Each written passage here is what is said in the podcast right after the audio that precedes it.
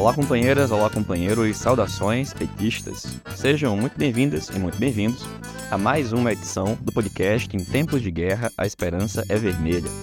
Hoje é sexta-feira, dia 8 de dezembro. Eu sou o Patrick e toco a conversa junto com vocês.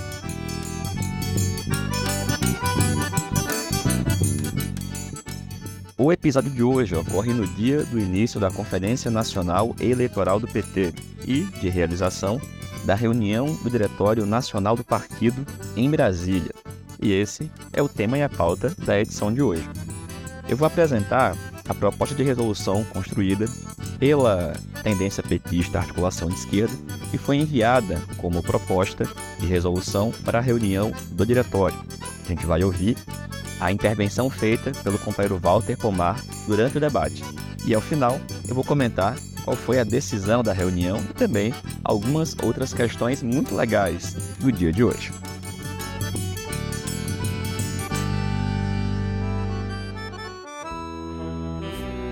E pessoal, nesses dias 8 e 9 de dezembro, em Brasília, está ocorrendo a Conferência Nacional Eleitoral Marco Aurélio Garcia, que está reunindo algumas centenas, talvez milhares de militantes petistas de todo o país, com uma série de atividades sobre conjuntura, segurança pública, entre outras questões, para debater as eleições de 2024. Mas, além disso, foi marcada uma reunião do Diretório Nacional do Partido, uma reunião presencial, depois de muitas virtuais. Essa reunião foi muito curtinha, uma reunião marcada para começar às 13h30 e se encerrar às 17 horas. Bom, ela começou atrasada, mas terminou mais ou menos às 17 horas mesmo. A reunião consistiu em uma exposição por parte de dois ministros do governo Lula, o ministro Rui Costa, da Casa Civil, e o ministro Alexandre Padilha, da Secretaria, Ministério de Relações Institucionais. Ambos fizeram um informe cada um ao seu modo, cada um ao seu gosto, sobre a situação do governo. Nos dois casos, de formas diferentes, a avaliação é positiva, globalmente positiva, sobre como o governo Lula tem terminado esse ano de 2023. O, ministro Rui Costa apresentou uma série de dados econômicos que indicam, por exemplo, a capacidade do governo de fazer entregas. Fazer entrega significa conseguir executar políticas no campo da economia, da saúde, da educação, da geração de empregos. E, ao final, um diagnóstico muito positivo, em especial pelo governo ter conseguido executar um orçamento que, na opinião do ministro Rui Costa, ficou muito acima daquilo que muitos achavam que seria possível. Em seguida, falou o ministro Alexandre Padilha, que começou sua fala afirmando que o governo conseguiu três grandes vitórias. A primeira é o crescimento econômico. A previsão é de que o PIB desse ano fique próximo aos 3%, muito acima do que o 1% que, segundo o ministro, muitos economistas, inclusive gente de esquerda e do PT, dizia que seria o máximo alcançado. Além disso, os índices de geração de emprego e também o controle da inflação. O Padilha fez uma fala muito mais efusiva em relação a capacidade do governo obter vitórias ao longo desse ano, em especial no campo da articulação política, fazendo algumas ponderações aqui e acolá sobre a necessidade de mudanças e melhorias para o próximo ano. Foram informes de mais ou menos 15 a 20 minutos de cada um deles. Depois, ainda falaram o líder do governo na Câmara, Zé Guimarães, depois o líder do governo na Câmara, Zeca Dirceu. Essa foi a fase inicial da reunião. Concluída essa fase inicial, foi aberto a palavra para que dirigentes do partido pudessem falar. Essa fase da reunião foi organizada para que cada uma das chapas com representação na Executiva Nacional pudesse falar. E foram cerca de 13 falas.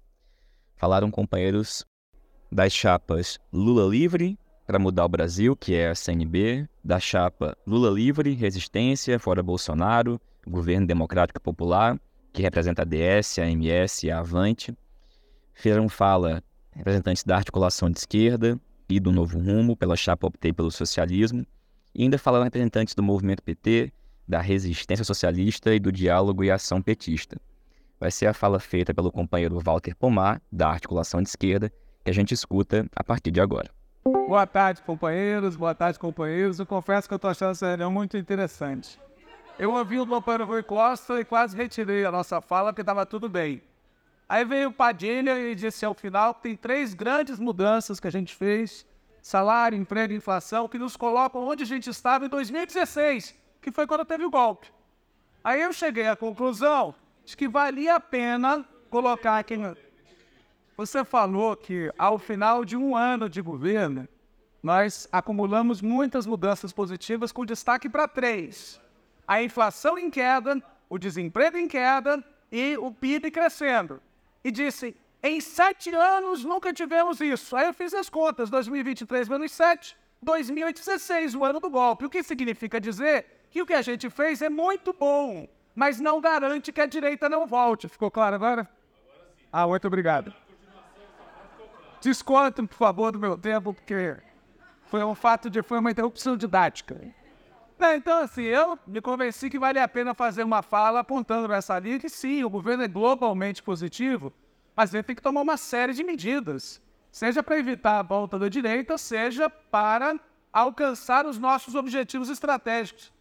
E me convenci de falar isso quando o nosso companheiro Guimarães disse que é angustiante, há que se investigar, tem algo de errado. Também ele bem falar o que poderia ser. Aí veio uma bateria de falas tão críticas, mas tão críticas, que eu fiquei até envergonhado de fazer uma fala aqui moderada, perto daquilo que veio antes.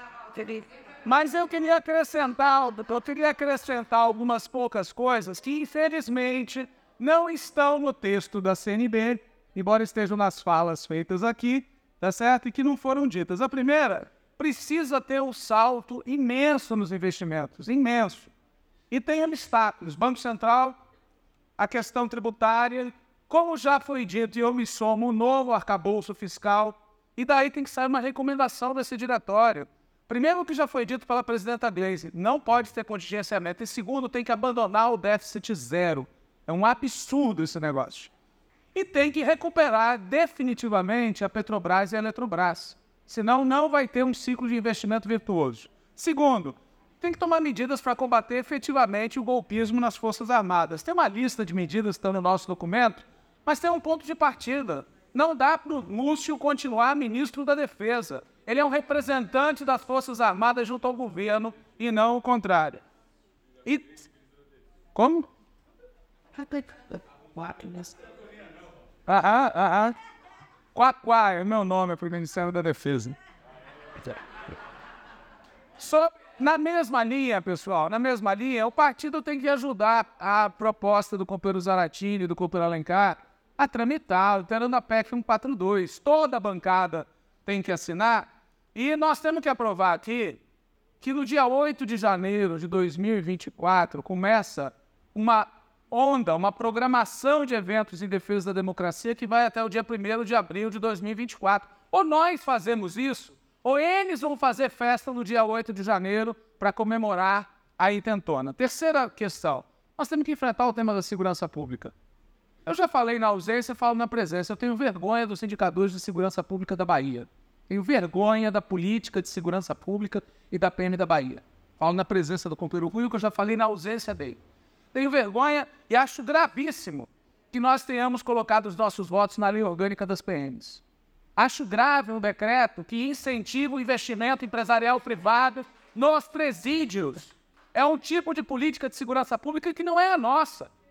E acho que nós temos que aproveitar a possível ida do companheiro Dino para o Ministério, para o Supremo, para debater o tema da segurança pública na linha do que o nosso programa dizia.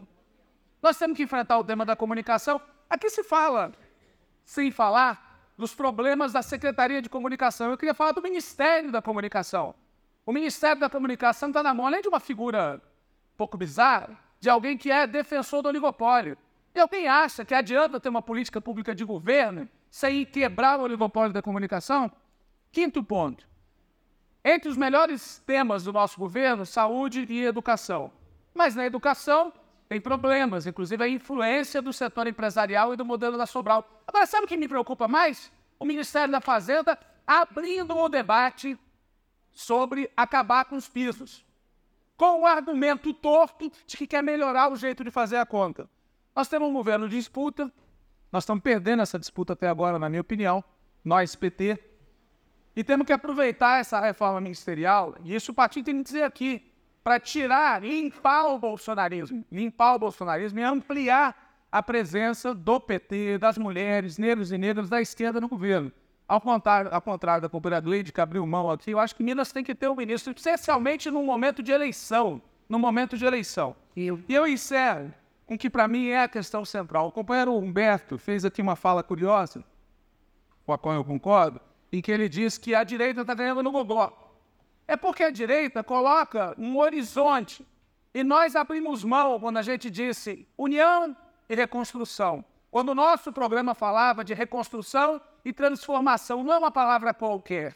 Primeiro, porque não tem reconstrução sem transformação, e segundo, porque é este horizonte de transformação profunda do país que organiza todo o resto. É o único jeito de a gente ganhar a guerra cultural. Aliás, encerra o governo Lula. No fundo, diz isso, né? Quando ele fala que se não tem mobilização, você não vai impedir a volta da direita. E vai ter mobilização se, além das medidas concretas, tiver um horizonte. Nós temos que recuperar esse horizonte aqui, como muitos falaram. Obrigado. Bom, pessoal, essa foi a fala do companheiro Walter Pomar durante o debate que ocorreu após a intervenção inicial da mesa composta pelos ministros e pelos representantes do partido na Câmara dos Deputados. O companheiro Walter Palma representou tanto a nossa chapa quanto a tendência. E ao final do, das intervenções, né, do conjunto das intervenções, a companheira Gleisi Hoffmann devolveu a palavra aos dois ministros, que fizeram as suas considerações finais, e já deu início à votação do texto, que serviria como texto base partir do qual emendas deverão ser realizadas. E o resultado da votação foi o seguinte: o texto da CNB obteve 25 votos, da DS 5 votos, da Avante 4 votos, da Resistência Socialista 7 votos, da Articulação de Esquerda 6 votos e do Movimento PT 8 votos. Ou seja, o texto da CNB teve 25 votos e somando os demais textos, eles obtiveram 30 votos. Agora, Levando em conta que quem falou não teve tempo nem a oportunidade de defender exatamente o conjunto do que está escrito nos textos, a gente vai ler agora a proposta de resolução apresentada por nós da tendência petista articulação de esquerda como contribuição ao debate de conjuntura. O texto diz o seguinte: Contribuição da tendência petista articulação de esquerda ao debate que o DN do PT fará no dia 8 de dezembro de 2023. 1. Um, Fazemos um balanço globalmente positivo do primeiro ano de mandato do presidente Lula. Nos associamos ao esforço que o próprio presidente e o governo fará no sentido de divulgar a extensa lista de medidas positivas adotadas durante o ano de 2023. E, sem prejuízo de tantas outras ações, destacamos o seguinte: a derrota eleitoral da extrema-direita, em outubro de 2022, assim como o fracasso da intentona golpista de 8 de janeiro de 2023 o regresso ao governo federal de forças políticas comprometidas com a soberania nacional, com o bem-estar social, com as liberdades democráticas e com o desenvolvimento.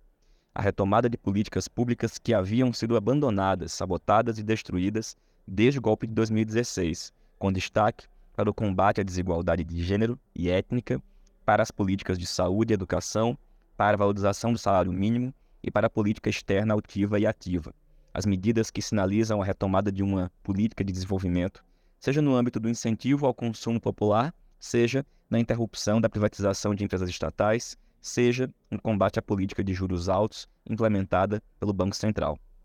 Entretanto, já governamos o país entre 2003 e 2016. Naquele período, também fizemos governos globalmente positivos, e isso não impediu que a direita nos derrubasse no golpe de Estado de 2016. Tampouco impediu que a extrema-direita ganhasse as eleições de 2018 e governasse por quatro anos o país, impondo um retrocesso em todos os terrenos. Desta forma, mais importante do que exaltar para nós mesmos os nossos feitos é discutir por quais motivos estes feitos ainda não foram capazes, como demonstram as pesquisas e a simples observação, de alterar de maneira substancial a correlação de forças existente na sociedade.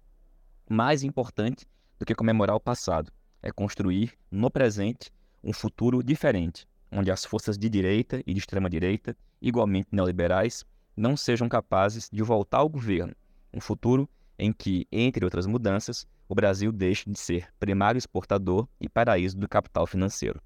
2. O êxito do governo Lula é decisivo, tanto para a batalha que travamos contra a direita tradicional, quanto para a batalha que travamos contra a extrema-direita. Embora diferentes em vários aspectos importantes, estas duas direitas convergem na defesa do programa neoliberal, ou seja, na defesa de um país primário exportador baseado na aliança entre o agronegócio, a mineração e o setor financeiro. Do ponto de vista estratégico, programático e histórico, o governo Lula fará toda a diferença à medida que ele contribua para desencadear um ciclo de desenvolvimento com ampliação das liberdades democráticas, do bem-estar social, da soberania nacional e da integração regional. Mas, para que isso aconteça, este ciclo de desenvolvimento deve, entre outras mudanças, superar nossa condição primária exportadora e prisioneira do capital financeiro, o que, por sua vez, exige que o Estado brasileiro amplie substancialmente o investimento público. O novo arcabouço fiscal, da forma como foi concebido e da forma como foi piorado pelo Congresso, não contribui nesse sentido. Em particular, a política de déficit zero, combinada com o crescimento das despesas, limitado a 70% da expansão das receitas, não fazem o menor sentido, salvo para quem defenda a redução do tamanho do Estado na economia e a prioridade para o atendimento dos senhores da dívida. É preciso lembrar, ademais, que o neoliberalismo na economia está profundamente atrelado ao autoritarismo na política, de modo que ceder para as posições neoliberais acaba no limite, fortalecendo a extrema-direita. 3. O governo Lula é resultado de uma campanha onde se falou de reconstrução e transformação. Entretanto, o slogan publicitário da administração iniciada em 1 de janeiro de 2023 fala de união e reconstrução. O abandono da ideia de transformação é errado por dois motivos principais.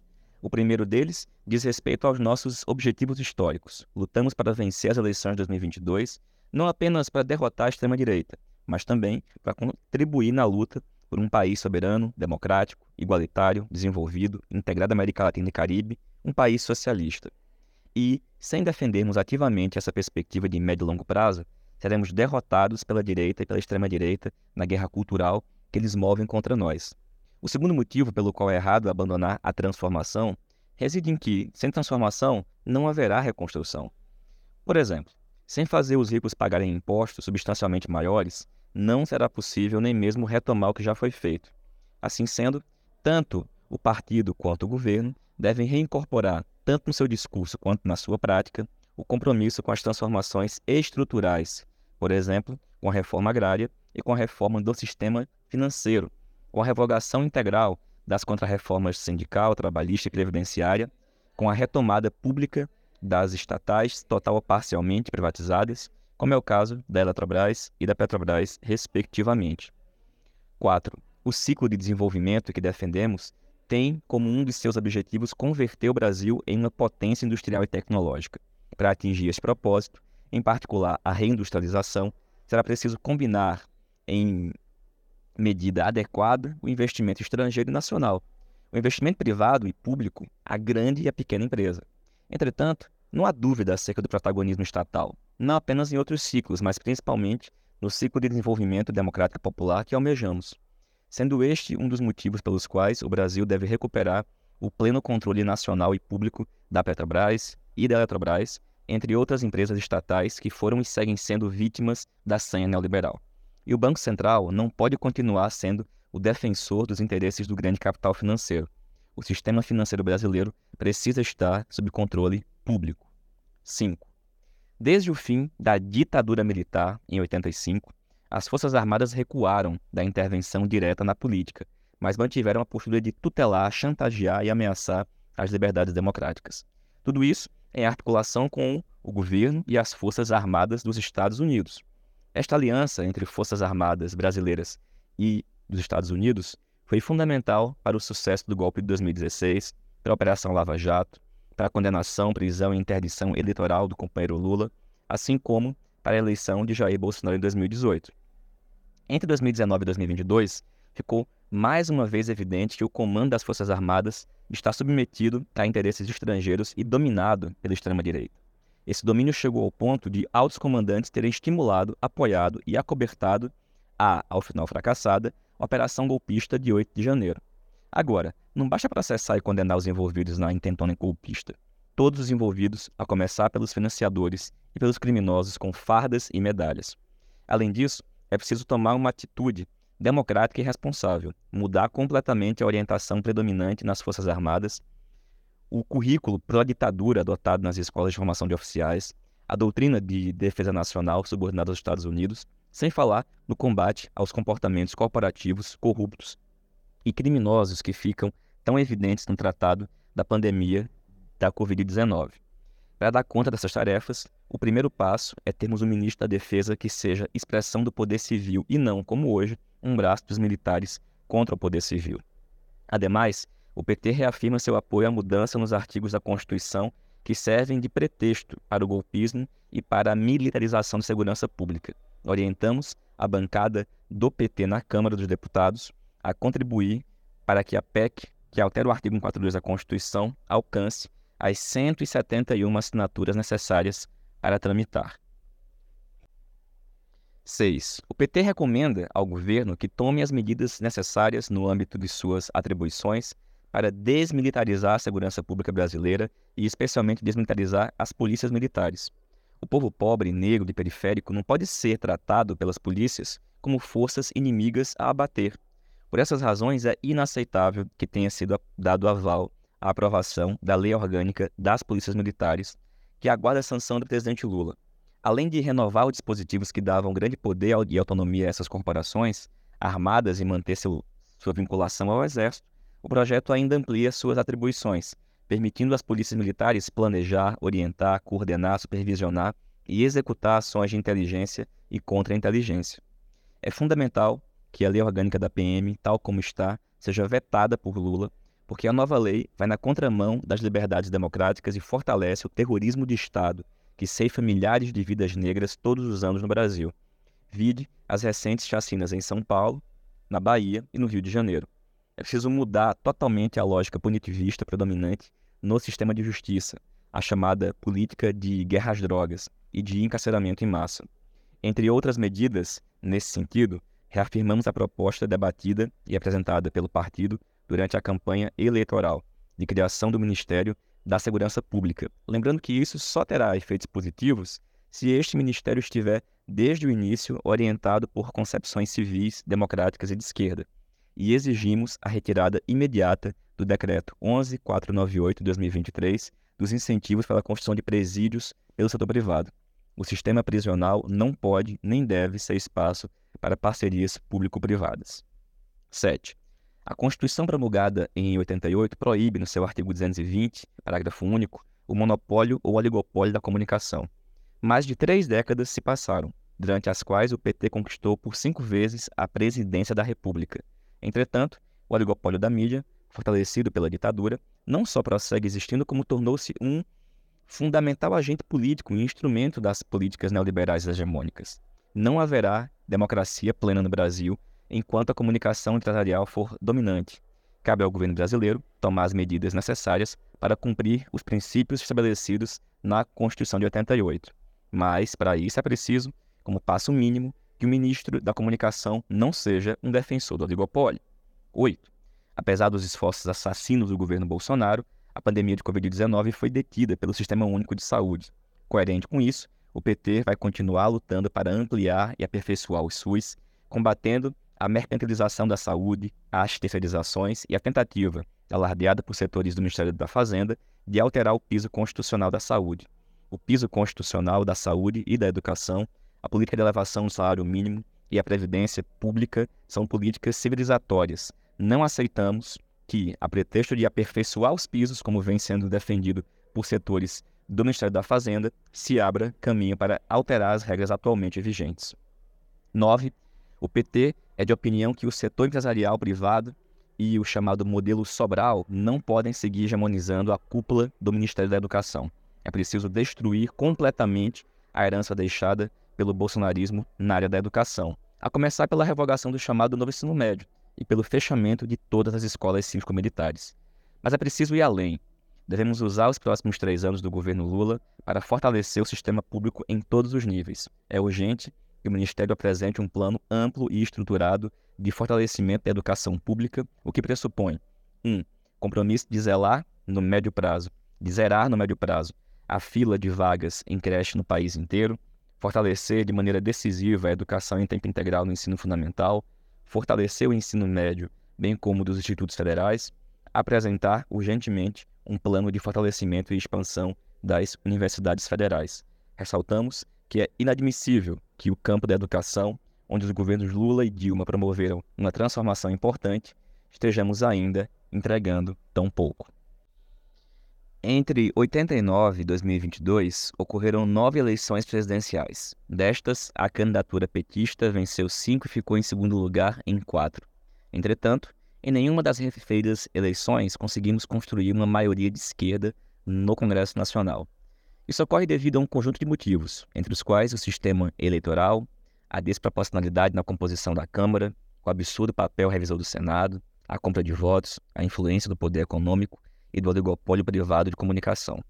Outro fator que também influi é a tática e a política de alianças adotada pelo próprio partido, seja no processo eleitoral, seja na ação do governo.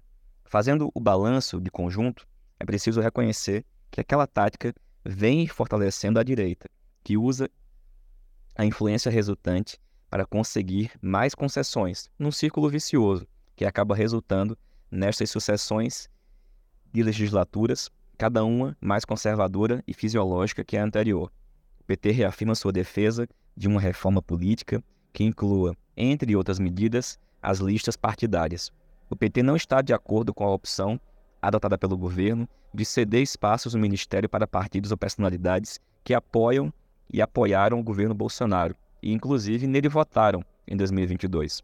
O PT considera que a única maneira de escapar das armadilhas implícitas na chamada, implícitas na chamada governabilidade institucional consiste em fortalecer a consciência, a organização e a mobilização dos setores populares, tarefas que competem ao Partido dos Trabalhadores, às organizações do campo democrático popular, mas também competem ao governo.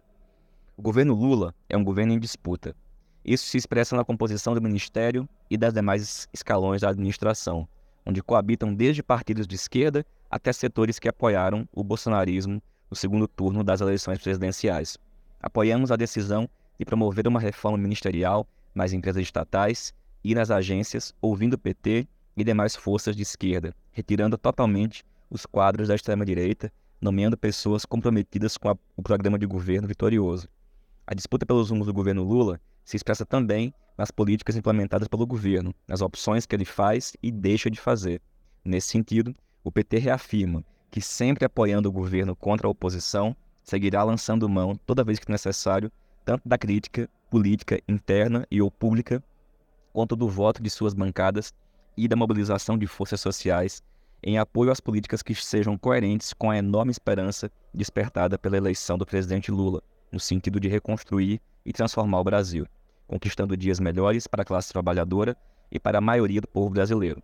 Nesse mesmo espírito, o PT considera que o governo precisa fortalecer seus instrumentos de coordenação política, em particular com a direção do PT. A experiência de todas as nossas administrações, a começar pelos governos Lula e Dilma, confirmaram ser imprescindível o diálogo permanente entre os petistas que estão ocupando posições executivas no governo, as bancadas do partido no Congresso Nacional e o Diretório Nacional do partido. O PT é o maior partido do Brasil, com uma militância poderosa e contamos com a preferência partidária de aproximadamente um terço da população brasileira. É preciso mobilizar esse potencial para fazer a disputa político-ideológica na sociedade em regime permanente. Para isso, é fundamental que o PT reafirme seu programa de transformação social, fortaleça sua identidade visual e reforce sua estrutura interna, de modo a promover a formação e a mobilização permanente de sua militância. Entre outros motivos, porque, como disse recentemente o presidente Lula, só a mobilização evita a volta da extrema-direita.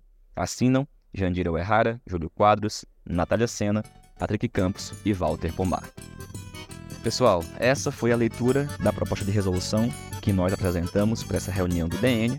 Como eu disse, a proposta que foi vitoriosa foi a proposta da CNB o texto deles está sendo objeto de emendas. Essas emendas podem ser enviadas até o dia de amanhã. Então, provavelmente na edição de segunda-feira do programa Antivírus, a gente deve comentar quais foram as emendas apresentadas, qual foi o resultado e também outros detalhes dessa reunião. Em relação à conferência eleitoral, ela segue nesse sábado e também vai ser assunto para a gente comentar na próxima edição aqui do programa.